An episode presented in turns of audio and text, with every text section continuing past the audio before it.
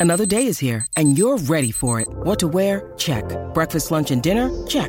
Planning for what's next and how to save for it? That's where Bank of America can help. For your financial to dos, Bank of America has experts ready to help get you closer to your goals. Get started at one of our local financial centers or 24-7 in our mobile banking app. Find a location near you at bankofamerica.com slash talk to us. What would you like the power to do?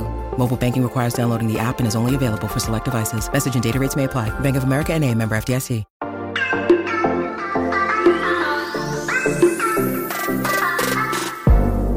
Hola, hola, muy buenas a todos y sean bienvenidos aquí a tu podcast Charlas iOS. Y aquí un nuevo episodio, un nuevo invitado para que charlemos un rato de la tecnología y los productos Apple, lo que nos gusta a usted y a mí.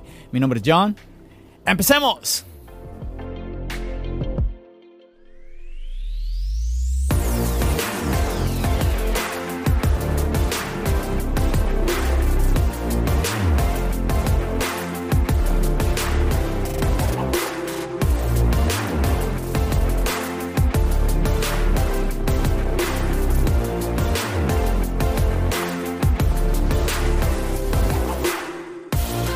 Muchachos, yo estoy muy contento en el día de hoy porque tengo un invitado súper especial. Yo sé que siempre yo digo que tengo un, invitado especial, pero yo estoy muy, muy, muy contento hoy porque voy... Esto es como que, como una especie de... Como de diferentes partes, como una novela de diferentes partes. de varios capítulos. Y pues empezamos con Dani, eh, en el primer episodio que tuvimos de la familia, de esta familia de la cual pertenece mi invitado. Luego tuvimos a Víctor, que es, ya es la cabeza aquí, es como el papá. Víctor de Marciano Tech. Y hoy tenemos aquí a Gabriel de Él se llama Gabo. Él se llama Gabo y 10 años en Marcianotec. ¿Cómo estás, Gabo? bien, bien, bien. Bastante bien, loco. Apresurado, pero bien. Apresurado con tiempo, Ah, con todo, es- pero bien. Qué bueno, qué bueno. No, yo de verdad que muy contento de que tú estés hoy aquí en tu podcast Charlas iOS para compartir, para que charles con nosotros, para los, todos aquellos que nos están escuchando en este momento. Eh, bueno, antes de empezar, ¿alguna pregunta que no te pueda hacer? No, usted está hoy con permiso de hacer cualquier tipo de pregunta. Hoy tengo que aprovechar entonces. Antes de empezar, yo pienso que, bueno, hablemos por el comienzo de todo esto, Gabo. Claro. Eh, así como yo, muchos te hemos visto eh, o te conocimos más bien en YouTube por este canal, por Marciano Tech. Eh, nos dimos cuenta, eh, unos, tal vez unos lo sepan, otros no, pues que tú, en- tú conociste a Víctor como un seguidor, ¿cierto? Como un Eso- seguidor eso de, del canal y nació una amistad. de esa amistad, luego tú terminas eh, viajando a los Estados Unidos Sí. para trabajar ya de manera muy activa eh, en el canal de Marciano Tech. Eh, empiezan a hacer una dupla ahí muy interesante que a algunos no les gustó mucho, a otros nos gustó, ¿cierto? Sí. Yo le decía, yo le decía a Víctor en la, en la entrevista que a mí siempre me llamó la atención cuando, cuando Víctor cometía un error, que tú llegabas ahí, no, así no es. Sí. Había mucho. Nosotros teníamos. eh, eh, a veces lo hacíamos también muy espontáneo, pero a veces le decía, loco, así no se dice, se dice así. Entonces eso también hizo que de repente en algún tiempo que hicimos muchos bloopers que subíamos porque la gente pensaba que uno no se equivocaba, pero era todo bien sano, pues no era, no era por fastidiar a, a, la- Claro, a claro. Víctor, sino porque él tenía su acento, yo tenía el mío, a veces una palabra que se confundía con la del inglés y así íbamos todo el tiempo. Sí, sí, es verdad. Pero bueno, nos gustaría conocer de tu boca, eh, Gao, cómo fue como esa experiencia, como esa eh, vinculación tuya al canal, cómo fue que tú contactas a Víctor, cómo es que pasas de ser un admirador o un seguidor a ser amigo. Cuéntanos un poquito de esa historia. Mira, y antes de comenzar, qué bueno que tú dijiste que se podías preguntar de todo y para que sepas, no sé si tú sabes, pero nosotros nunca, o sea, siempre lo tuvimos planeado, pero nunca hicimos algo en concreto de decir cómo comienza esto en, en, eh, o esta amistad de Marcianotech, ¿no? Al principio era Marcianofón, ese era el, el nombre, Claro. el nombre del, del canal oficial como tal. Este, y aquí creo que muchos de los que van a escuchar este podcast van a tener la virtud de, de oír la historia de mi parte. Víctor tiene obviamente la suya. pero nunca nosotros llegamos a, hacer un video de cómo llega Gabo a, todo este proyecto porque fue algo bien, bien raro, ¿no? Este 2012, principio del 2012, 2012 a la mitad por ahí, este llego yo a este canal de Marciano Phone porque estaba buscando el jailbreak y no conseguía nada en español en ese momento. Y eh, Víctor hacía videos y él no salía, él solamente hacía la voz, él salía detrás de la cámara. Pero uno de tantos videos eh, me sirvió, hice jailbreak a mi iPhone 2G o 3G, algo así. y de ahí dije, bueno, voy a empezar a seguir este tipo porque me funcionó el tutorial que hizo y voy a estar pendiente porque si, no sé, sube algo nuevo, pues, y ahí normal. Eh, te estoy hablando que en ese momento el canal habría tenido 3.000 suscriptores tal vez. 4.000, no llegaba a los 10.000 todavía.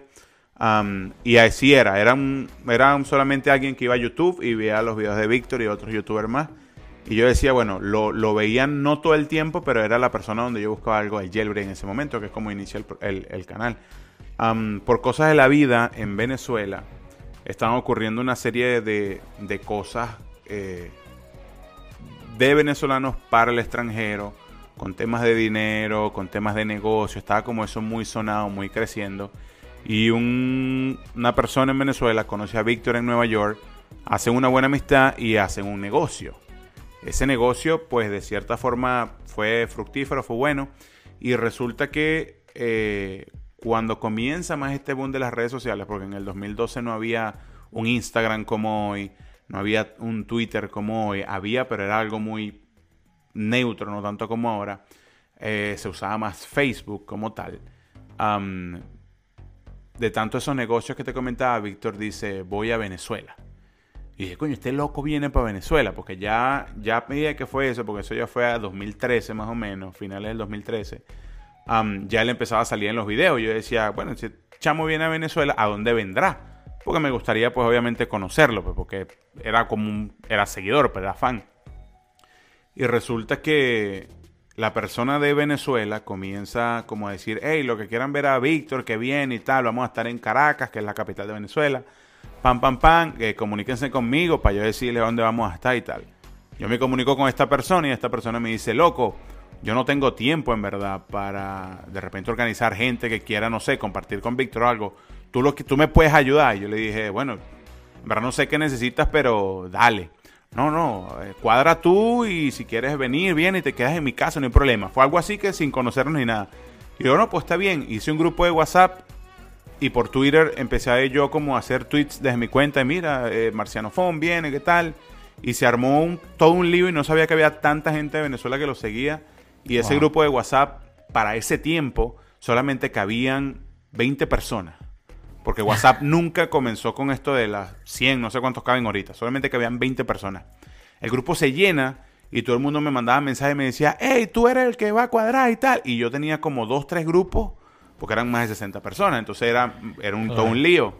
Eh, cuando Víctor ya cuadra y todo para venir, yo digo, bueno, voy a pedir permiso en mi trabajo porque yo estás trabajando este, para ir a, Caracas. Casualmente mi mamá en el mismo tiempo estuvo en Caracas, coincidimos y, en fin, viajé. Claro, porque tú no vivías en Caracas. No, yo vivía como a siete, a siete horas en bus. siete horas. Sí, pero conseguí un vuelo, una cuestión y viajé hasta Caracas. Y en el aeropuerto me conseguí con más gente que viajó, que fue en bus y algo. Y, hay un video, hay un video. Sí, hay un video de cuando Víctor llega, este, ya ahí yo era como quien decía, el presidente del club de fan por, por ponerle un nombre, porque todo el mundo, Gabo, Gabo, Gabo. Yo, no, bueno, mira, este, estamos aquí en el aeropuerto. Eh, conozco a este chamo, que es el que me dice, mira, encárgate tú y tal. Llega Víctor y mira, eh, eh, bueno, antes de eso, Víctor me manda un mensaje, como unas semanas antes, me dice, en forma de juego, me dice, ¿cuánto vale tu silencio? Y yo veo el número todo extraño y yo, ¿quién eres tú? ¿Quién eres? Dice, loco, ¿qué tal? Que yo soy Víctor Iván. Y yo, eh, qué bien. Y por ahí empezamos a hablar por WhatsApp. Hasta que llegue y, nos conocimos como en persona. Pues, loco, qué bien, que se organizó esto y tal, tal, tal, tal. Él vino a orar una semana a, Caracas. Y yo pedí esa semana de, permiso en el trabajo. Y como te digo, entre salir, conocer, el muchacho con el que estábamos, eh, que conociera la comida, todo lo que tú le ofreces a una persona cuando va a tu país. Hicimos una buena amistad esa semana y a final de semana, este, en ese tiempo Víctor no hacía vlogs, porque eso no había, no era algo que, que se veía mucho en ese año, ¿me entiendes? Ya eso explota luego. Pero él grabó un poco lo del viaje con un iPod Touch, el primera generación que salió. Él grababa todo el viaje con el iPod, no había una cámara para grabar como tal. Y el último día eh, conseguimos que una de las personas que lo fue a ver trabajaba con, con medios audiovisuales allá, con canales, nos invita a un evento. Y ese día hacemos un video y él me dice, ¿tú quieres salir en la cámara hablando? Y ese video todavía está. Y yo, bueno, sí, y hablé y tal, tal, tal. Y él me dice como que, loco, ¿a ti te gusta grabar? O sea, ¿te gusta la cámara? Yo le digo, en verdad nunca he hecho nada como eso, pero no sé, me, me llama la atención. Y me dice, coño, qué bien, deberías considerar lo de hacer videos. Y yo le digo, no sé, en verdad no sé porque no, no, no es algo que de repente ahorita sea mi prioridad. Y, y yo estaba pues trabajando y todo esto.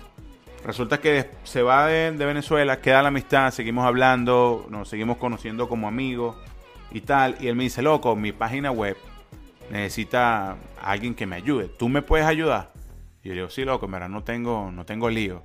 Y comencé que sí a reclutar escritores y escritores para la página y encargarme de la página y todo eso. Todo eso fue entre el 2012 al 2014. Hasta que un día él mismo me dice, loco, tú eres capaz de hacer videos para el canal. Y yo, sí, claro. Y comencé a hacer videos detrás de una cámara, solamente con audio. Y me acuerdo que el primer strike del canal se lo dieron por un video mío.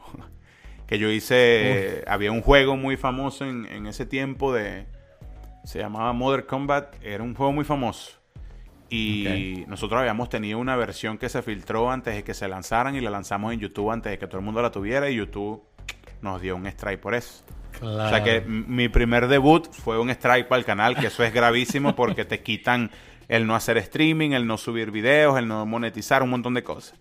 Claro. Que dije, bueno, loco, salió mal, pero ajá, no sabíamos que eso iba a pasar. Y me dice, no, tranquilo. Claro. A medida fue haciendo más videos, más videos, más él videos. No lo tomó mal, él no lo tomó mal. No, no lo tomó mal. A medida fue haciendo más videos, más videos. Y él me dice, loco, porque tú, no sé, vente de vacaciones para acá y aprovechamos y hacemos videos bien pro, o sea, con cámara y tal. Y, y Pascual. Y yo, bueno, loco, puede ser, le digo yo. ¿Dónde, ¿Dónde es que vives tú? No, yo vivo en Nueva York, pero me voy a mudar para Chicago. Y yo le digo, bueno, vamos a cuadrar y cuando estés allá, pues yo voy y vemos cómo sale. Porque fue así todo bien espontáneo, nunca fue nada así como que... Y en el 2014 eh, habíamos organizado un viaje por toda Latinoamérica, que era algo que desde que nos conocimos tuvimos muy en común, que era conocer Latinoamérica en bus.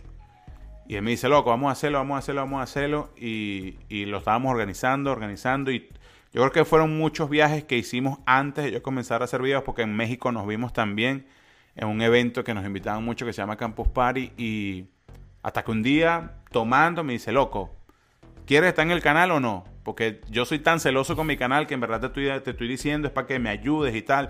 Yo le digo, loco, yo no tengo problema, pero yo tengo una vida ahora mismo. Yo estoy recién graduado de ingeniero, estoy trabajando aquí en mi país y estoy normal.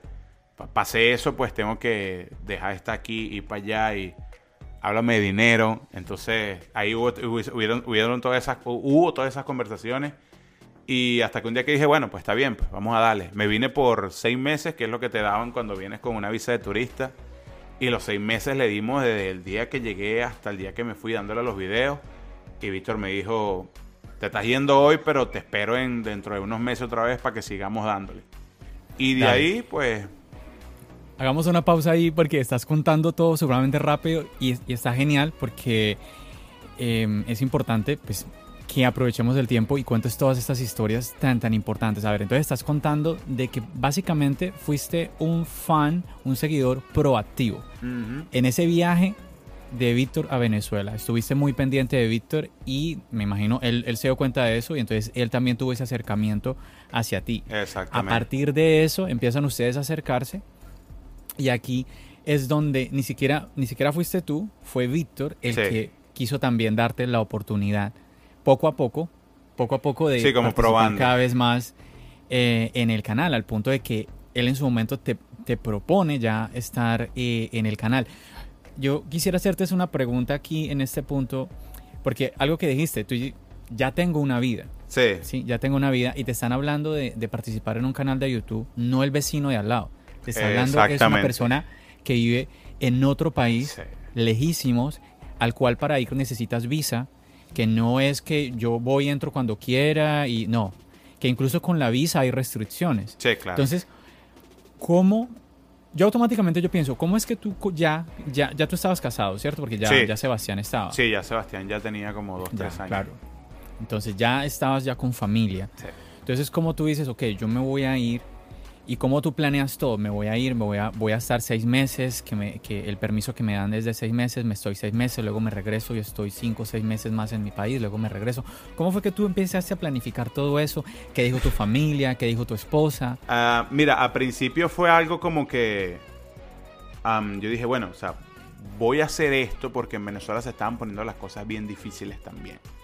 Yo había dejado un trabajo que, para hacerte el tema, el, el cuento corto, ganaba súper bien y dejé ese trabajo para poder ejercer como ingeniero y me fue la patada. Y yo dije, bueno, pero son, son como etapas, ¿no? Y todo se estaba poniendo súper difícil, todo se estaba poniendo muy cerrado en Venezuela. Le comenté a mi mamá, mira mamá, tengo en mente hacer esto y me dice, ¿tú conoces esa gente? Tú sabes cómo son las mamás de uno. Y yo, sí mamá, tranquila. Y le comenté a mi esposa y ella, bueno, o sea, si es una oportunidad, pues, pues dale. Y el único pro- problema es Sebastián, porque te vas por tanto tiempo y, y eso también es un, un pero, pues, en- en- en- no un pero de frente, pero es algo que en lo que tienes que pensar. Y yo dije, bueno, Claro. pero es algo que estoy haciendo primero porque me gusta, segundo porque también es una oportunidad. eh, Claro. Obviamente voy a hacer dinero, no va a ser aquí, pero, pero es algo, ¿no? Y es algo diferente a lo que estaba haciendo. Y ese vaivén fue por, por bastante tiempo. O sea, ese vaivén no fue un año, dos Es años, verdad. creo que fue como por tres años. Y a veces era que estaba muy activo en el canal y de repente, mire, Gabo, y Gabo, y Gabo. Es que Gabo está en Venezuela porque no puede estar más de seis meses aquí. Que eso es otro riesgo que tomaba. Que yo iba, Claro. venía, iba, venía y a veces cuando entraba me decían, ¿y a qué viene? Y yo, no, para ver a Mickey Mouse. Yo, tranquilo.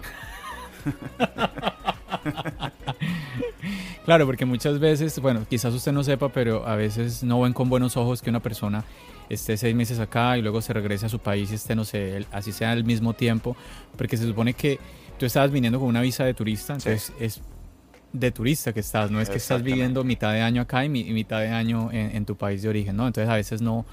Hay gente que es un poquito más celosa en esas cosas, Sí, ponen problemas. Es, es un tema no. delicado. Es un tema delicado. eh, no todas las visas son iguales. Pero nunca tuviste problemas. Nunca, nunca tuve problemas, nunca me pasaron a un cuartico que si mira, que porque viene, te- nunca. Sí me llegaron a cuestionar varias veces como que, oye, ¿por qué vienes tanto? Y yo le digo, bueno, porque tengo, Claro. porque tengo dinero, pues. Y me decían como que, oh, ok. O sea, es como que una razón, pues tienes dinero, pues tu viaje es tu problema. Ah, ¿Qué tanto haces aquí? Y yo le digo, bueno, mira, vengo porque trabajo cada seis meses, me dan vacaciones, pues y a mí me gusta mucho venir aquí y ya, pues como tú ves, yo entro y salgo, entro y salgo, entro y salgo. Y, me, y como ya veían eso, como que bueno, Claro. siempre viene y nunca se queda, porque esta vez sí se va a quedar. Entonces, Claro. pero nunca fueron cuestionamientos como que más de dos minutos. Mira, ¿y a dónde vas? No, por esto. Y cuando llegaba a Las Vegas, porque íbamos así, es eh, un día así, o sea, yo vi que el, el oficial estaba como, no sé, no era su día. Y le dije, mire, loco, yo me gradué y tenemos una fiesta aquí, todos los graduando, y a eso vine. Y el tipo me dice, ah, qué bueno, disfruta, pum, dale para adentro. Pero eran cosas que uno se arriesgaba. Porque en tanto, tantas veces que la hice, eh, pudo haber pasado en algún momento que, Que no te... Sí, que, sí, que no me hubiesen te dejado pasar entrar. o un mal rato o algo. Pero Claro. gracias a Dios, pues yo nunca venía en mala intención tampoco, pues, ¿me entiendes? Exacto. Entonces, eh, sí, de repente no era, venía como a trabajar, pero no a trabajar oficialmente en un lugar, o sea, era hacer YouTube. Exacto, sí, que es un no. trabajo hoy día, pero en ese momento pues era solo hacer videos para internet, pues y ya.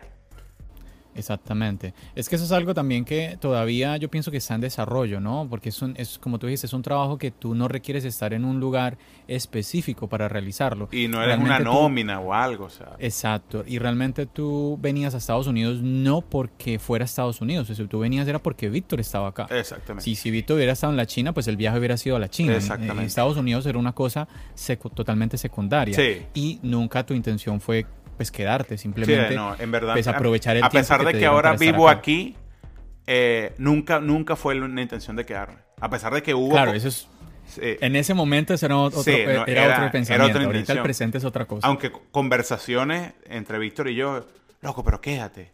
Deja de estar viajando tanto. Yo, loco, yo no me puedo quedar aquí ilegal. Claro, O sea, yo, no, con si yo familia, fuera imagínate. solo, yo le decía, si yo fuera solo, sin familia ni nada, yo te digo, dale.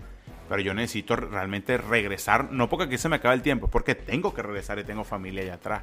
Entonces eso también pues hizo que yo fuera muy intermitente en un tiempo. Pues. Bueno, recuerda que esto también lo voy a subir a YouTube. No, no sé si quieras seguir, que a veces estás hablando cosas que no sé. Sí, sí, sí, sí, sí, no, tranquilo. No pasa nada, seguro. No, no, ¿seguro? no. Ok. Estoy legal aquí, no, no estoy ilegal. Eh, ya tengo dos años aquí, gracias a Dios. Tengo papeles, eh, trabajo en una empresa oficial. Bueno, vamos, ya vamos a llegar a, a esa parte. Bueno, entonces estás acá, dejas a tu familia, pero aún así está ese detalle de que regresas a Venezuela y cuál era la vinculación desde Venezuela con el canal. ¿Cómo, cómo seguía siendo parte del canal? ¿O, si, ¿O era una pausa total mientras eh, volvías y regresabas a No, Estados la, Unidos? la pausa simplemente era la cara en el video. El resto de que, mira, vamos a trabajar en esto y vamos a hacer esto y habla con esta compañía y responde esto, porque ya hubo un Oh, momento donde dentro de una estructura que se hace como tal en el canal, eh, yo me encargo como de las operaciones.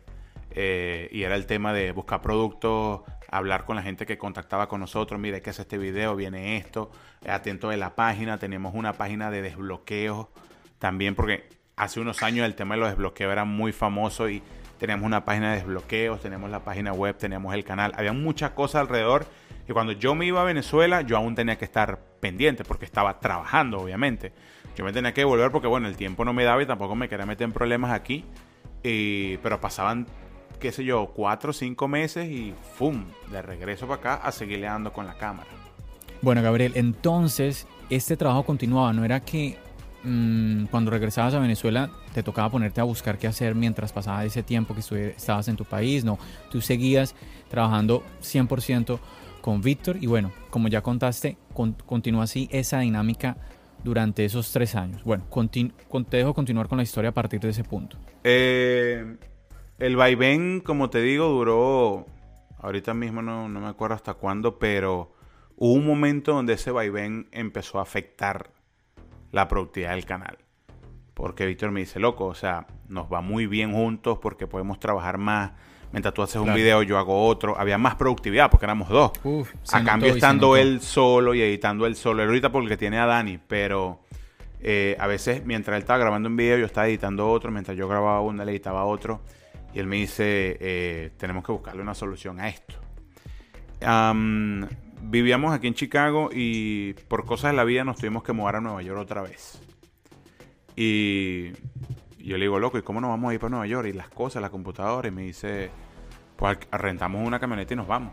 Y yo, vamos a manejar de aquí para Nueva York. Y me dice, pues sí, no está mal. Así grabamos unos vlogs y vemos qué tal nos vaya. Así conocemos el camino.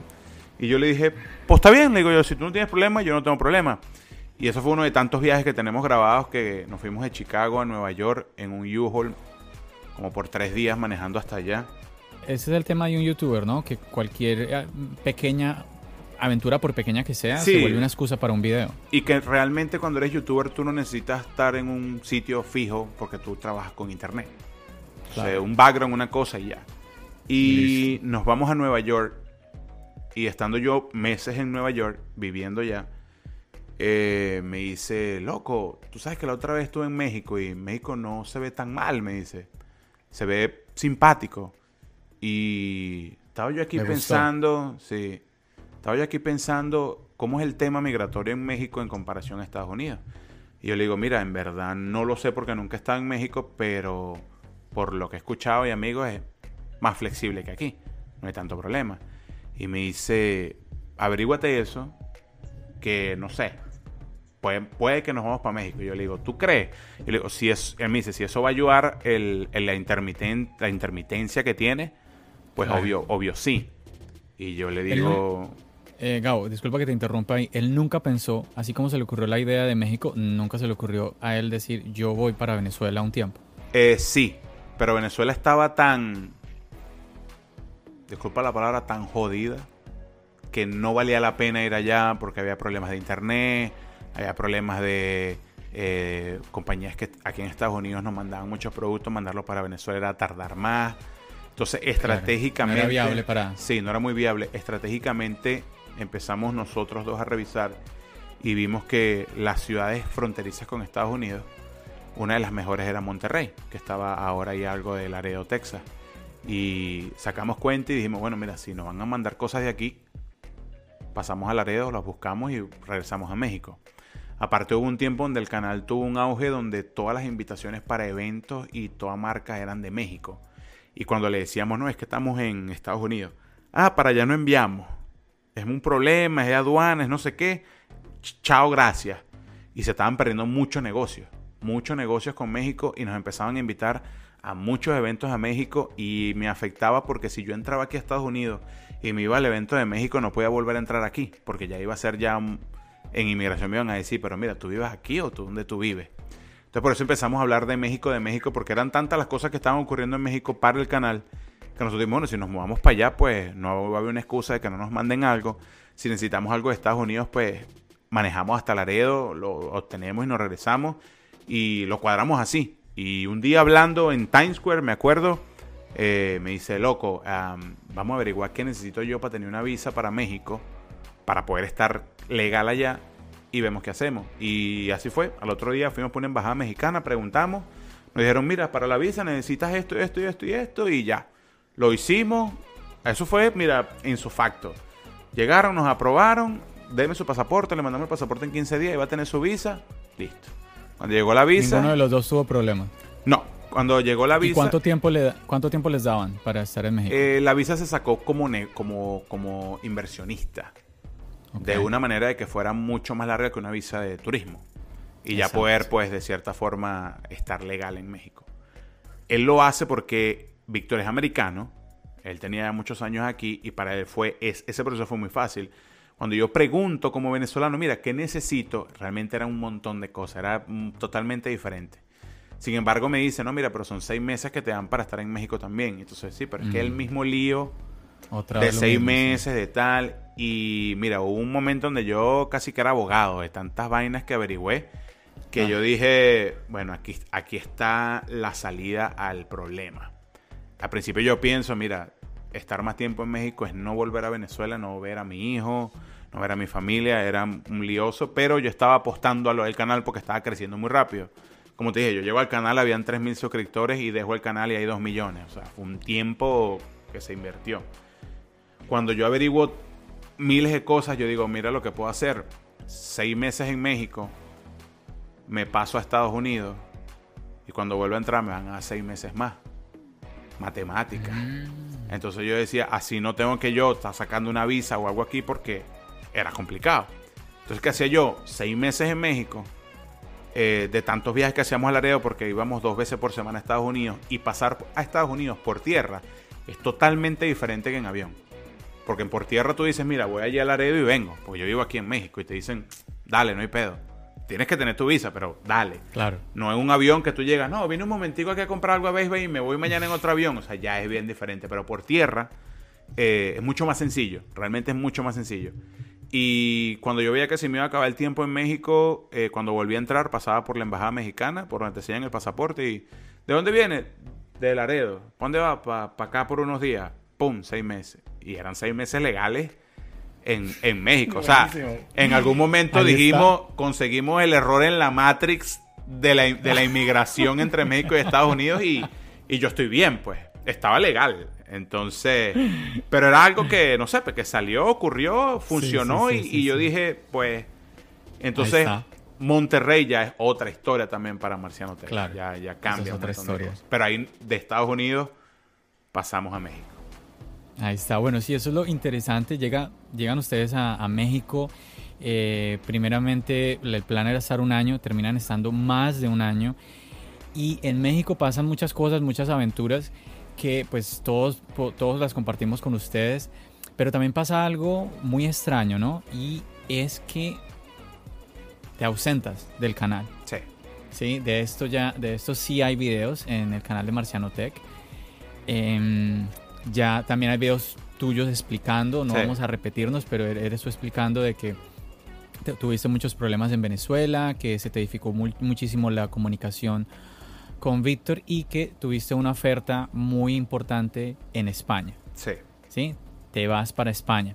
Cuéntanos No sé si quieras contar un poquito de eso, de, de, Sí. de- de lo que estuviste haciendo en España. Te vimos, te vimos en un evento que te encontraste con Víctor Sí. allá y que estabas, creo que estabas como vendiendo alguna, algo de baterías, creo que era. Eh, mira, eh, yo regreso a Venezuela de mis tantos viajes de regresar a Venezuela para pasar Navidad con mi familia. Eh, fue bien difícil esa última ida, hay videos y todo, porque como tú dijiste ahorita, dijimos por un año México, terminaron siendo dos porque Víctor también se hace papá en México. Diana queda embarazada, introducimos o, o- o hicimos que el mundo conociera a Diana detrás de muchos años de que estos son novios, estos son novios, porque Eh, eso, eso es verdad, me no, hay, no hay una mujer, parte. no hay una mujer nunca ahí, estos son parte. novios, estos son novios. Yo me reía mucho porque bueno, yo decía, si supieran que Claro. Es que la no- gente no sabe lo que, lo que hay detrás del Sí. canal realmente. Es que Eh, ellos eh. solamente están viendo unos minutos de 24 horas. Exactamente, entonces ah, Diana estuvo por muchos años loco, en el canal, lo que pasa es que ella nunca quiso salir, Víctor tampoco como que... Pues sabes que internet es bien delicado, o sea, tú Claro. muestras cualquier figura diferente a la que ven a ti y van a ver el doble de haters de lo que normalmente tienes, pero eso es otro tema. Eso es otro tema. Sí. Víctor se hace papá, se, se- se hace papá. Yo justamente cuando, cuando ya me vengo, creo que a los meses, porque Alicia nació, Alicia nació en diciembre, ¿verdad? El 9 de diciembre yo me vine antes del nacimiento y no pude estar para el nacimiento, que para mí era algo bien importante, pero también era bien importante para mí estar con mi familia. Entonces ahí fue como que le dije, loco, me perdonas, pero también tengo un hijo que también quiere ver a su papá.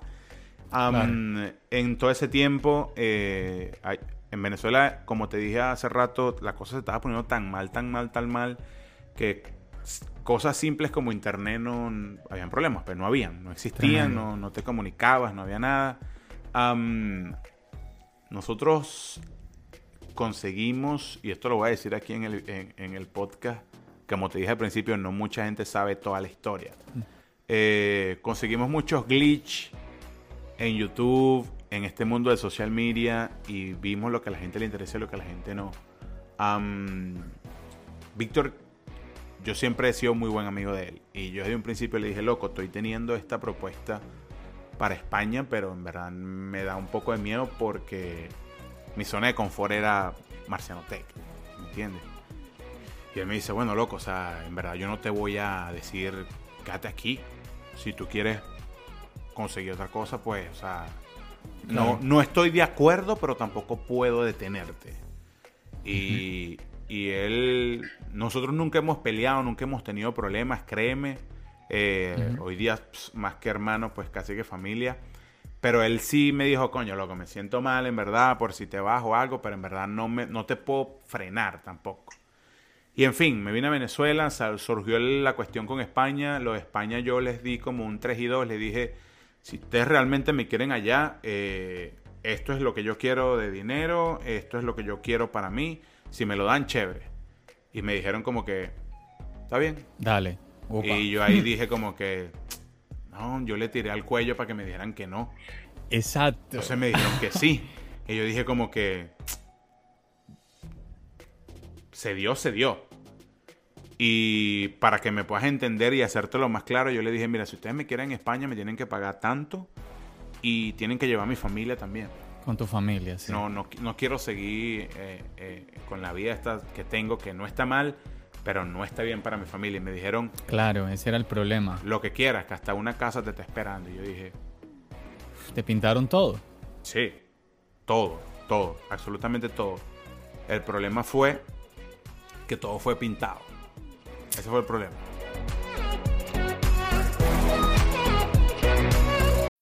When you need mealtime inspiration, it's worth shopping Kroger, where you'll find over 30,000 mouthwatering choices that excite your inner foodie. And no matter what tasty choice you make, you'll enjoy our everyday low prices, plus extra ways to save, like digital coupons worth over $600 each week. You can also save up to $1 off per gallon at the pump with fuel points. More savings and more inspiring flavors make shopping Kroger worth it every time. Kroger, fresh for everyone. Fuel restrictions apply.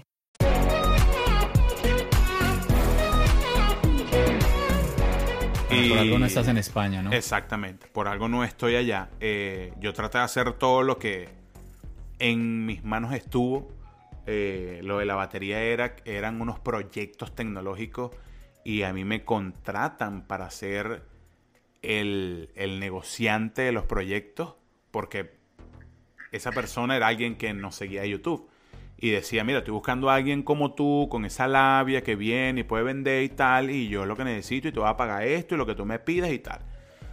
Y bueno, o sea, en verdad todo me lo pagaron, todo me lo dieron, pero no fue al 100% todo como había ofrecido y el tiempo que duré en España, mi familia fue, vivimos allá. Eh, yo hoy día el trago amargo de España lo veo más como unas vacaciones sin presupuesto. En, ¿Cuánto duraste? ¿Como un año quizás? Menos, menos el año.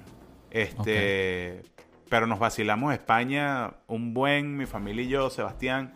Y yo me iba a regresar. ¿Has rodado harto, Gabriel? ¿Has rodado harto? No, hijo, yo he rodado más que, bueno.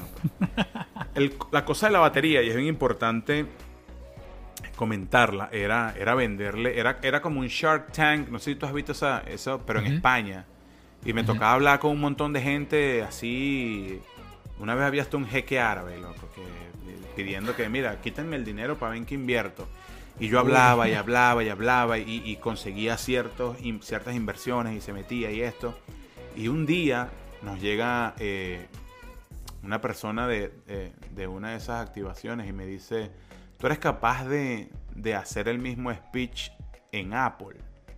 Y yo le digo, si van a dar plata y tú me estás pagando por eso, pues claro.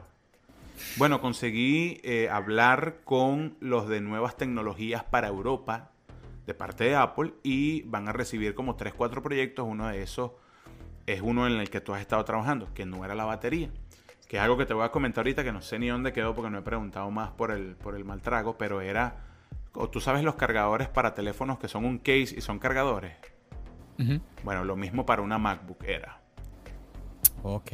Era eh, memoria, o sea, um, um, storage. Como el, como el Smart Battery Case, pero para la MacBook. Para la MacBook. Con memoria, eh, batería y un proceso de enfriamiento con unas baterías de grafeno.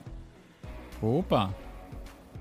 Llega el día, voy para la Apple Store en Barcelona de. Um, de maderos, no me acuerdo ahorita bien cómo se llama, es como la principal de Barcelona.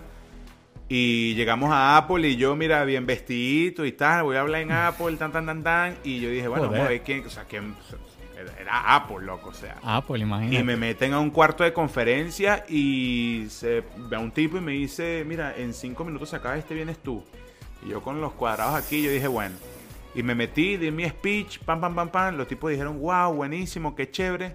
Pero ahí es donde llega la realidad de los que invierten. Y el tipo me dice, Gabriel, tienen una patente del producto. Y yo le digo, sí y no. Tenemos una patente local, pero no una patente mundial, que son dos cosas diferentes. Una patente local te cuesta 5 mil euros, una patente para todo el mundo te cuesta 80 mil euros.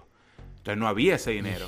Y yo le digo, eso es lo que estamos buscando, poder patentarlo para poder, no sé, decirle a Apple que algún día podemos venderle el producto aquí. Me dice, todos los checkmarks están en verdes para ti, pero Apple no trabaja si no está patentado el producto.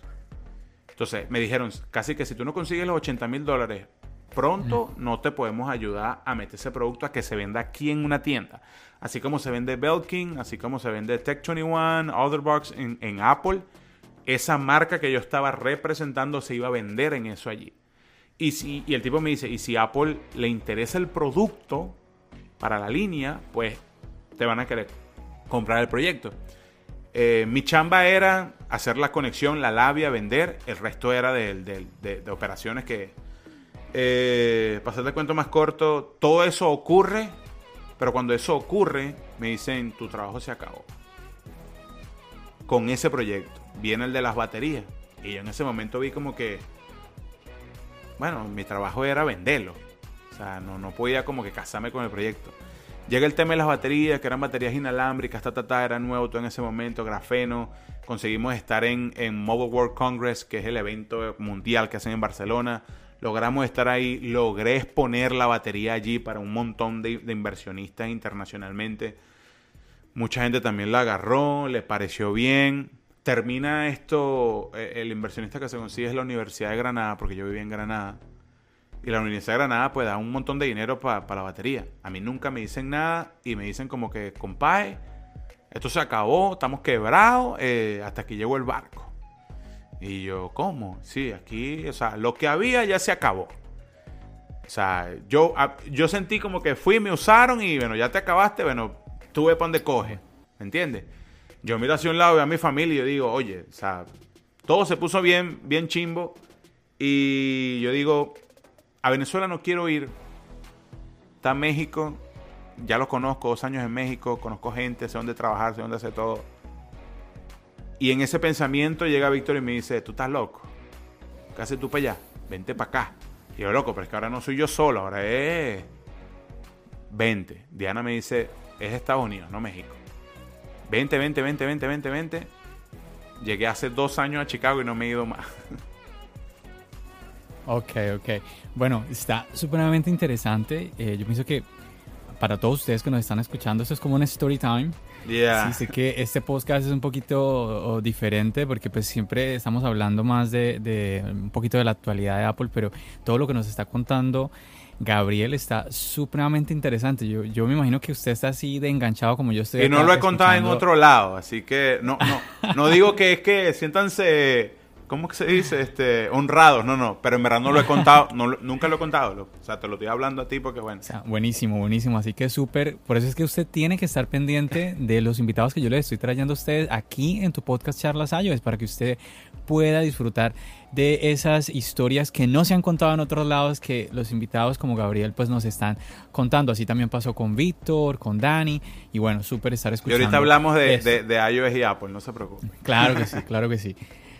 Gabo, bueno, como me diste permiso de, preguntar y bueno, yo tengo la historia más o menos en mi mente de lo que tú estás contando. Ahora le estoy sumando más piezas de las que tú acabas de, compartir con nosotros. Pero bueno, hay varias cositas que me quedan en mente. Por ejemplo, ahorita estabas haciendo un comentario sobre que tú y, y, Víctor estuvieron haciendo como un análisis en lo que la gente le, le llamaba o no le llamaba la atención de Internet. Sí. Cuéntanos un poquito otra vez de esa parte. Mira, Internet ha evolucionado bastante, el tema de YouTube también desde que nosotros comenzamos. Para nosotros siempre ha sido bien importante el tema de crecer, ¿no? Como te digo, ya el canal hoy, hoy día tiene 2 millones. Eh, yo llegué al canal, cuando llegué, llegué yo a Chicago, el canal no tenía 100 mil suscriptores. Tenía como 70 mil o algo así. Y fue un proceso bastante largo y aprendí muchísimo. Y mucho de lo que sé me lo enseñó Víctor porque él ya lleva unos años haciéndolo. Claro. Y todo lo que sé de edición, cámara, video y todo esto, mm, se lo debo a él, en verdad. Porque yo no tenía ni idea de, ese tipo de cosas. Pero ya hay un momento donde tú estás tan metido en este negocio, por decirlo así, que tú comienzas a analizar eh, y a trabajar en base a cómo funciona el Internet, qué es lo que le interesa a la gente y qué es lo que no le interesa a la gente. Si yo te dijera a ti en estos momentos que nosotros conseguimos, por decirlo así, no es como que somos los creadores del agua tibia, pero conseguimos saber cómo manejar noticias, momentos y volverlos no virales, pero sí bastante interesantes y que tengan engagement y atención, que es lo que tú buscas en internet. Yo te pudiese decir ahora mismo que todo, todo lo que se hizo de Gabo entre Venezuela y España, la gente pensó que yo estaba perdido, pero en verdad no estaba perdido. A eso iba. O sea, tú me, tú me estás contando, tú nos estás contando a todos aquí, Gabriel, que ese momento, o sea, no fue real. Eso, esa... Sí. A ver, no, el, el viaje fue real, sí obviamente, pero esa bueno, digamos ese video de Víctor explicándonos a todos que no sabe nada de ti, que se comunica contigo, no tiene ni idea, pero que él, dice que tú estás bien porque él ve que tú sigues posteando en Instagram, que él, entiende que tú le dejaste el canal tirado, prácticamente. O sea, tú no estás diciendo que eso no fue real. Sí y no. sí y no, ¿por qué? Porque claro, nosotros nos sentamos y dijimos, loco, mira todo lo que está ocurriendo que eran muchas cosas que eran verdad. Yo me iba del canal, yo me iba a España, yo dejaba Marciano Tech. Marciano Tech definitivo. Y él me dice, a, todo esto, a todo esto va a ocurrir un boom que ha ocurrido muchas veces cuando te vas, pero en este momento hay que capitalizarlo, hay que hacer algo, ¿verdad? Y yo le digo, loco, pero ¿qué va a pensar la gente de mí al ponerme en esa posición. Entonces, nosotros hemos, hemos, hemos dicho en muchos, eh, eh, eh, no en videos, sino podcast y cosas así, que si hay algo corto de memoria es el Internet. El Internet olvida muy rápido si no le presta suficiente atención. Y yo arriesgué la imagen de él se llama, de, Gabo, de él se llama Gabo, por probar de que nosotros somos o éramos capaces del engagement que era tanto el que se tenía que podíamos convertir una cosita así en algo súper grande. O sea, ustedes lo que hicieron fue crear drama, es lo que me estás diciendo. Exactamente. El drama se estaba vendiendo tanto en internet y teníamos tantos youtubers alrededor viviendo del drama que nosotros dijimos, loco, hay que probarlo. No te vamos a matar, porque no te podemos matar, pero sí realmente hubo, lo que te voy a decir que es verdad, no me podía comunicar con Víctor porque antes de irme de Venezuela, eh, mi esposa, mi familia me dice, vamos a la playa, que normalmente es algo que se hace en diciembre y eso. Me fui a la playa y en la playa y todo estaba tan mal en Venezuela que... Sí, olvídate, no comunicación. El carrier que yo usaba no, no tenía comunicación allá. Y yo realmente, nadie me conseguía. Y mi mamá me llama y me dice, Víctor te está buscando. Y yo, pero ¿por qué no me escribe? Es porque no, no recibía nada. Pero porque, pero porque sí, entonces él, él dice que sí había actividad tuya en Instagram. Porque cuando agarrabas, yo estaba en la playa, cuando yo iba como a la ciudad, cogía señal ah, y todo lo que subía a la playa subía y tal. Pero cuando yo me logro comunicar con él, él me dice, loco, ¿tú estás bien? Y yo le digo, sí, bueno, pasa que me fui para la playa, no hay internet, todavía no sirve. Y, ya cuando ya regreso de nuevo a la civilización, que comienzo a hablar con él, ya él ya sabía que yo me iba para España, como quiera. Bueno, entonces Gabo, yo creo que miremos bien cómo estamos contando esta parte de la historia porque aquí ya está cambiando otra vez. Porque primero me la estás pintando como que tú y Víctor dijeron, vamos a armar aquí un drama, como muchos programas que vemos hoy en día en la televisión que son programas falsos. Mm, me lo pintaste así. Y ahora tú me estás diciendo que lo que vieron fue real, que simplemente ustedes pues lo usaron también. Exactamente. Entonces ahí ya la cosa cambia. O sea, sí fue real que él no se pudo comunicar sí, contigo. las cosas sí fue real, el, disgusto fue real. Sí, las cosas ocurrieron. El problema es que cuando yo le digo, loco, es que, eh, eh, tú sabes, que está la vaina jodida, es que hay lugares donde no hay internet. Y él lo sabe, porque la, la, realidad de Venezuela la vivía a través de mí. Yo le decía, loco, mira, hoy no, no me puede comunicar con Sebastián, el internet está jodido, vaina, coño, que él iba allá, que él iba allá, que él iba allá. Y de hecho, él no fue una sola vez a Venezuela, él fue otra vez a Venezuela y ya yo le muestro una Venezuela que está bien, bien golpeada. Y ya él conoce, como quien dice, a Sebastián, a mi esposa, a mi familia. O sea, fue un viaje más para compartir con mi familia y conmigo allá y, conocer un poquito el país.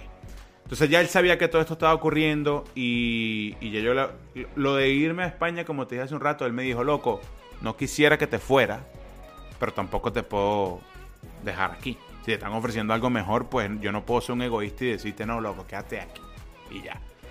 Todo eso ocurre tan rápido que yo le dije a loco, a mí la gente me va, me va a odiar. Y, y te puedo decir que salió gente que me escribía, que me decía, eh, no sé, de miles de groserías, eres un desgraciado, ¿cómo va a ser posible que dejaste a Víctor y te desapareciste? Porque pero, eso era lo que íbamos a buscar y eso fue lo que Pero fue real, o sea, fue real. O sea, esto, esto no fue que ustedes se lo inventaron. No, no, no, no, todo ocurrió. vamos a montar la mentira de que tú y yo, de que tú no, tú no te comunicas conmigo y esto y lo... No, o sea, fue todo real. Lo exageramos, sí. Porque yo siempre estuve en comunicación con Víctor, la verdad. Pero exageramos las cosas. Y una, es más, yo me acuerdo que yo iba todavía en el aire a España y la gente pensaba que yo no me había comunicado con Víctor. Y me dice, el siguiente movimiento va a ser subir una foto bien de España. Y me acuerdo del copy todo, nuevo año, nuevas metas, nuevos logros. Y eso, créeme que reventó. O sea, yo soy un poco más activo en Instagram, pero créeme que esa foto, no sé, 4.000 comentarios tal vez. De gente que me decía, qué bueno Gabo, ponle ganas, échale, te queremos, pase lo que pase, te queremos, como había otro que decía, ojalá te mueras, ojalá te, te roben, te maten, te piquen. era mitad y mitad. Y, y, Víctor y yo decíamos, mira lo que se puede hacer. Wow. Con solamente exagerar un poquito las cosas. Que la gente siempre va a ver por encima, o sea, lo superficial y nunca va a ver lo que hay más atrás. Si había gente que no se creía el cuento, había gente que decía, ¿tú crees que estos tipos con tantos años se van a tirar ese coñazo así? Y yo decía, coño, esta gente que ve realmente cómo son las cosas. Mucha gente lo, lo, lo, captó y mucha gente simplemente se dejó llevar por el título, el cuento, la historia y ya. Porque, de hecho, habían partes en videos donde Víctor, eh, eh, en historias o algo, él decía cosas como para que la gente se diera cuenta y la gente, sí, mátenlo, línchenlo. pero bueno, es, eso fue lo que pasó.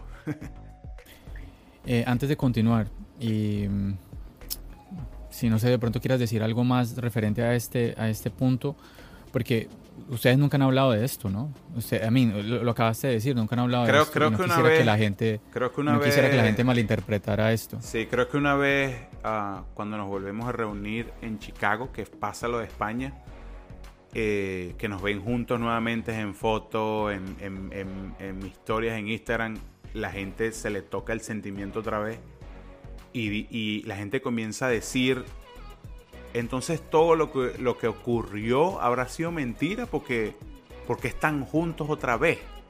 Porque mucha gente, créeme, eh, fue tanto el sentimiento que deseaba de que un Big... O sea, no quisiera, te digo esto es porque no quisiera que la gente cuando escuche y o vea esto en YouTube pues digan, ah, ellos fueron unos mentirosos, No, no, porque realmente no, no tiene, ha pasado tanto tiempo que ya eso no tiene relevancia, realmente gente que ha estado bien pegada al proyecto de repente va a decir, mierda, es verdad, o coño, es mentira.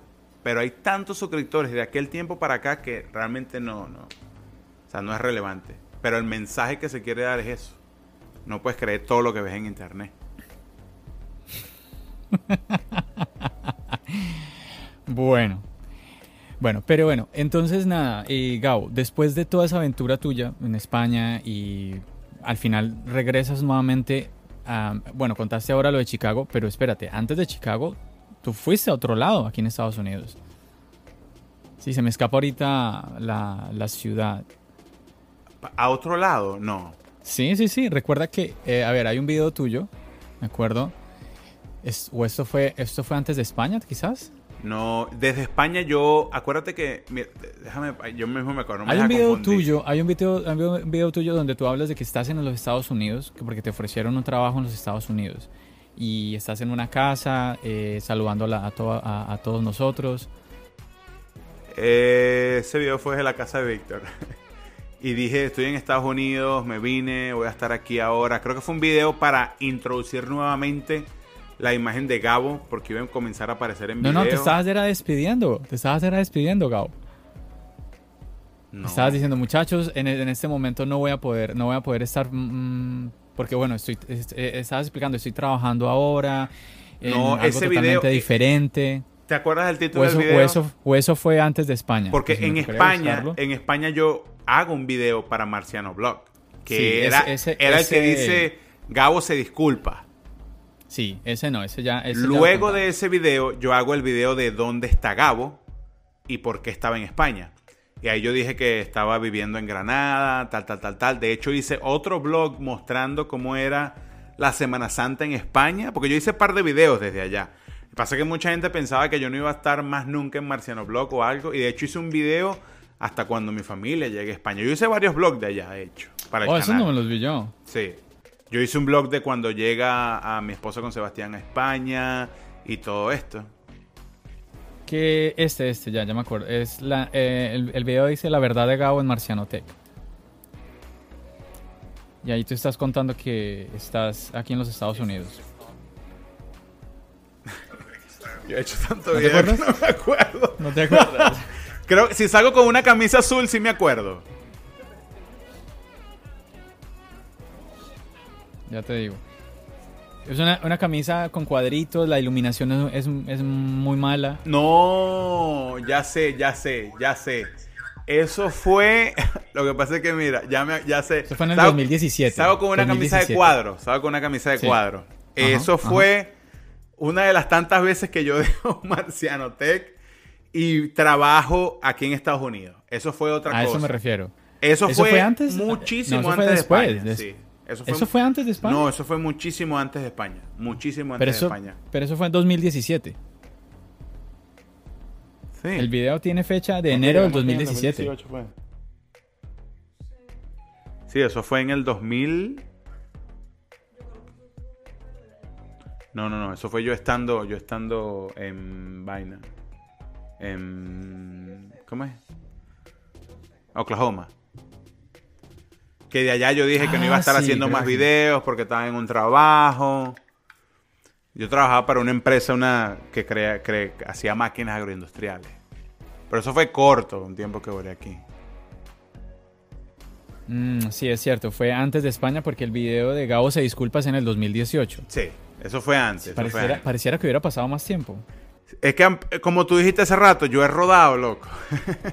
Sí, y tú has. Y tú has venido un poquito intermitente, pero sí has estado.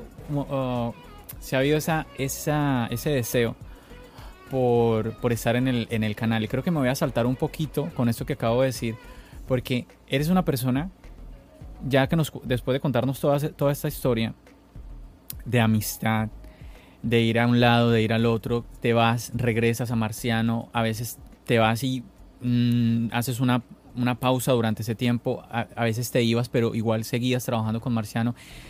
Indudablemente podemos ver que eres una persona que siempre ha querido estar ahí con Víctor, siempre ha querido ayudarlo, siempre ha querido pertenecer a este proyecto. Pero ahora, 2020, Gabo no está en... Bueno, no, no sabemos, detrás de, detrás de todo no sabemos cómo sea la cosa, pero sí sabemos de que Gabo está con un proyecto personal, ¿sí? Que de eso ya vamos a hablar. Estamos, ya Gabo tiene su propio canal eh, aparte de Marciano Tech. Entonces, ¿cómo cambia eso? Yo creo que es la pregunta. ¿Cómo, ¿Cómo Gabo cambia de ese afán todo el tiempo de querer estar, de ponerse la camiseta de Marciano Tech y ahora no, ahora ya tengo mi proyecto personal? Ah, las condiciones. Am, yo llegué aquí a Chicago hace dos años. Am, Víctor vivía aquí. Ah, estaba haciendo videos todavía con él. No tan frecuentes, pero estaba haciendo videos.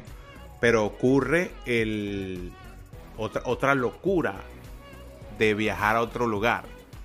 Y en ese momento ahí es donde yo digo, loco, lo siento, pero no te puedo acompañar.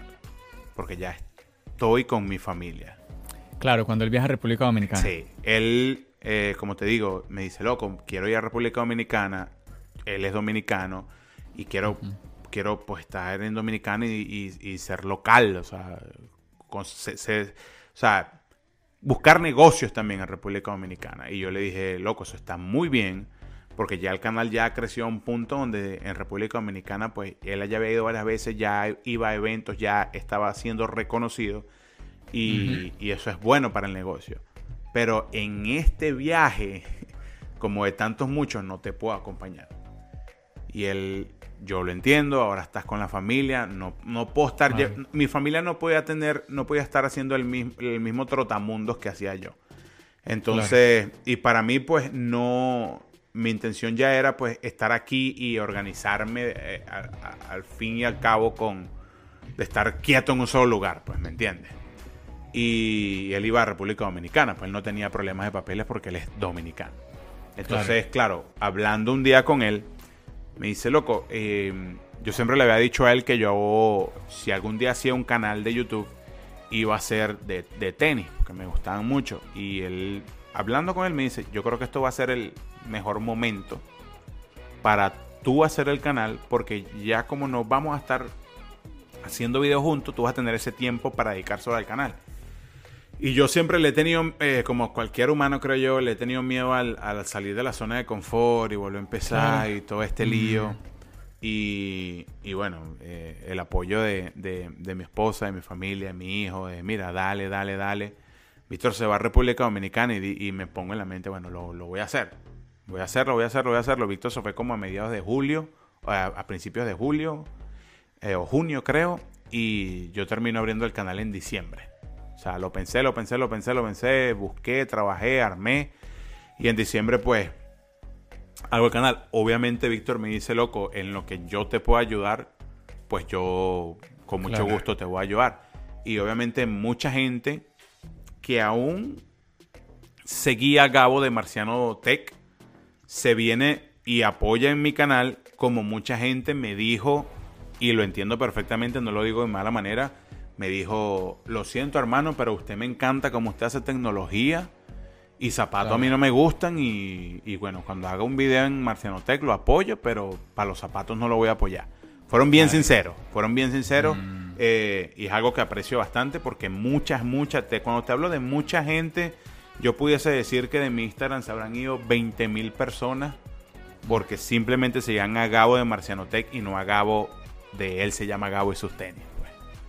Pero es otro no, yo, yo, yo, yo, yo entiendo eh, lo, que tú, lo que tú me estás contando de que pues, siempre tenías esa idea eh, un, poquito, un poquito extraña para nosotros porque te, tenemos aquí siempre con el tema tecnológico y que digas quiero es hacer un, un canal de tenis, de sneakers. Pero yo me pregunto, ¿por qué, ¿por qué no haberlo hecho no sé, como haberlo mezclado quizás, como tecnología y bueno, también les también. Voy a, voy a hacer mi canal donde voy a hablar de tecnología, que, que es lo que me gusta, lo he hecho tantos años con Marciano, pero también voy a hablarles en mi canal también de algo que me apasiona, que son los tenis y todo esto. ¿Por qué te fuiste radical en ese sentido? yo siempre he bromeado con Víctor de, yo le decía antes, antes estoy hablando hace mucho tiempo, yo le decía, loco, yo si algún día quedo en mal términos contigo, voy a hacer un canal de tecnología y me voy a llevar toda la gente que tengo aquí. Y me decía, tú estás loco. Tú un canal de tecnología no vas a hacer. O sea, siempre fue un buen juego. Nunca fue algo así como que, ah, tú no lo puedes hacer. No. Sin embargo, yo no sigo haciendo un canal de tecnología porque para mí, si tú me preguntas mí mismo, Gabriel, ¿cuál es el mejor canal de tecnología y, que existe ahora en la bolita del mundo? Yo te voy a decir que es Marciano Tech porque hay un buen recorrido ahí. Mucho lo, mucho lo ha hecho Víctor, yo solamente fui parte de ese crecimiento. Pero para mí yo hacer un canal de tecnología, no, no, no, no, no sé, no era algo, no era lo que yo me hubiese sentido bien. Siempre me han gustado los tenis y yo digo, hacer un canal de zapatos, que a mí lo que me gustan son los zapatos, sí. Ah, que tú quieres que yo haga un video de tecnología, me vas a ver en Marciano Tech. Ok, entonces nos estás diciendo que es como si estabas sintiendo que estabas traicionando a Víctor al hacer un. Yo, yo no iría a traicionar, porque tampoco es como que yo abrí un canal y se van a venir dos millones de personas para mi canal. Claro, no, porque no, obviamente. Sino que si yo quisiera hacer un video de tecnología, yo sé que yo llamo ahorita a Víctor y le digo, loco, yo puedo hacer un video mañana de, no sé, el iPhone que vuela, y él me va a decir que sí. sí ¿Me entiendes? Porque hay, hay esa confianza que él me dio desde un principio. Entonces yo dije, yo hacer un canal de tecnología, no, prefiero yo, si yo hago algo de tecnología, que sea para Marciano Tech, si yo hago algo de tenis, que sea para mi canal. Mm, entiendo, entiendo tu, explicación. Sí, así fue, por ejemplo, y recuerdo el año pasado, eh, tú fuiste el que hiciste el video de la Apple Card. Exactamente. La aquí en los Estados Unidos. Exactamente, porque claro, Víctor estaba en República Dominicana, la Apple Card le iba a llegar aquí, no le iba a llegar allá. Exactamente. Y él me dice, loco, ya tú sabes qué es lo que tienes que hacer. Y yo, Listo. Y ya, porque es así. no es como que nos sentamos, mira, tienes que prender una luz y que te pegue así, porque ya yo sé cómo es el setup, ya yo sé cómo es el formato, mi intro en Marciano Tech. Entonces, él me dijo, loco, dale. Y casualmente yo estaba trabajando y tuve que sacar tiempo de noche, media en la mañana, de día. Pero me dijo, mándame el video que aquí lo editamos. Y yo dije, listo, lo hago, tan, tan, tan, y lo mando. Claro, que, y bueno, que generalmente la edición es como la parte más difícil, ¿no? La que toma más tiempo. Sí, claro. Entonces, bueno, ahí... Pero mira que escuchándote hablar, como, como seguidor de ustedes, a mí hasta me hubiera parecido interesante que tú también hubieras hecho como tu parte tecnológica como Gabo independiente en la parte en el mundo tecnológico y que de un momento a otro también se uniera Gabo y, Marciano. Ah, mira que ya Marciano está en Estados Unidos. Ah, vamos a hacer otra vez algo juntos. También me, parece que es, interesante. Hubiese, sido, hubiese sido de repente, hubiese funcionado bastante bien. Mucha Quizás gente. no sea tarde. Sí. mucha gente me sigue diciendo hoy, hoy día. Yo voy a mi Instagram, que como te digo, donde estoy más activo. Y la gente me dice, loco. Eh, porque no hace tecnología. Y, realmente no, o sea, yo lo pienso, ah, voy a hacerme, y no, sí, no sé, llámalo leal, llámalo costumbre. No te sientes cómodo, no te Exacto, no me siento cómodo haciéndolo para mi consumo, para otra gente. Marcianote. Te entiendo, te entiendo. Ahí es donde está la- la- el tema de la tecnología. Te entiendo. No, no, y es muy respetable tu, tu posición. Dices que no te sientes muy cómodo con eso. Claro, mi- la opinión que yo también te doy es más eh, estando, ¿cierto? Estando ya como aparte, eh, como seguidor de ustedes, que igual, como te digo, me, pare- me parecería, eh, no sé, como muy interesante que ya no, o sea, es como dos, que se creen dos canales independientes, pero que al mismo tiempo son amigos, es, es algo que no tengo presente que exista hoy en YouTube, Sí. que exista algo así. Entonces eh, me, me sonaría muy interesante. Y también porque eh, recuerdo que tu participación, sobre todo en la época en que estuviste muy, muy, muy, muy presente, eh, yo pienso que, bueno, tú mismo lo estás diciendo, el, el canal creció mucho. Por un lado, por el hecho de que eh, hacían más videos, pero bueno, no, no solamente fue eso, es que a muchos de nosotros nos gustó la integración tuya al Sí. canal. Fue como un, un aire nuevo al canal, muy, muy interesante y que te entendías muy bien con Víctor.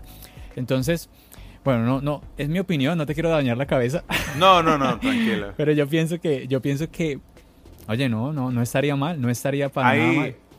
tú sabes, yo hoy día, a pesar de todos los cambios, de volver a empezar con un canal, hay, hay cosas que te llenan como esa gente que sigue viendo como el, el talento, pudiese decir yo, de hacer tecnología, porque te lo, te lo digo, diariamente siempre hay alguien que me escribe y me dice, loco, ¿qué pasó? Y gente que me escribe en el canal de tenis y me dice, ¿tú no hacías videos de tecnología? como que me ven y dicen, ¿será que es Gabo? Como que todavía como que no lo, como que choca. Este, y siempre les digo, sí, yo, yo soy yo, soy el mismo. Lo que pasa es que, bueno, ahora hago de zapatos porque era algo que siempre llevaba alterno, ¿no? Y, y- y el tema de la tecnología hoy día, yo te digo, a mí me sigue encantando, soy enfermo con la tecnología eh, y la vivo muy de cerca todos los días. Pero siempre yo pienso en la tecnología, estoy pensando en Marcianotech, en el canal. Siempre, siempre, siempre, siempre. No sé por qué. Creo que también le, le agradezco mucho a Víctor la oportunidad que él en su momento me dio un inicio, creyó y las cosas salieron bastante bien en el canal. Yo pudiese decirte claramente que el 99% de los videos que yo hacía con Víctor eran improvisados. No había un guion, no había, mira, tú dices esto, yo digo esto. Los dos había, había una, había esa facilidad Como entre los dos que él me decía, prendemos y de ahí sale. Listo. Y así era. Pero obviamente sabían de qué iban a hablar, ¿no? Era Exacto. como que... O sea, si los dos nos sentábamos con el nuevo iPhone al frente, eh, todo iba a fluir tanto que ninguno se iba a pisar al hablar y cada quien iba a eh, eh, eh, hablar acerca del teléfono sin que se volviera un desastre. O sea, llegamos a un punto, a, llegamos a ese punto donde nosotros mismos nos reíamos porque él me decía, loco, ¿para qué, vamos, ¿para qué vamos a estar organizándonos tanto? Prende esa cámara que de ahí sale. Y así era. Y sigue pasando. Ahí está. Bueno muchachos, y como ven, eh, este podcast está siendo sumamente largo, así como ocurrió con el podcast de Víctor. No es de extrañarnos, porque pues Gabriel también tiene muchísimo que contarnos, que compartir con nosotros. Así que nada, mi invitación es para que estén muy pendientes de la segunda parte de este episodio junto a Él se llama Gao. Los espero entonces en el siguiente episodio. Recuerden, mi nombre es John. Bendiciones.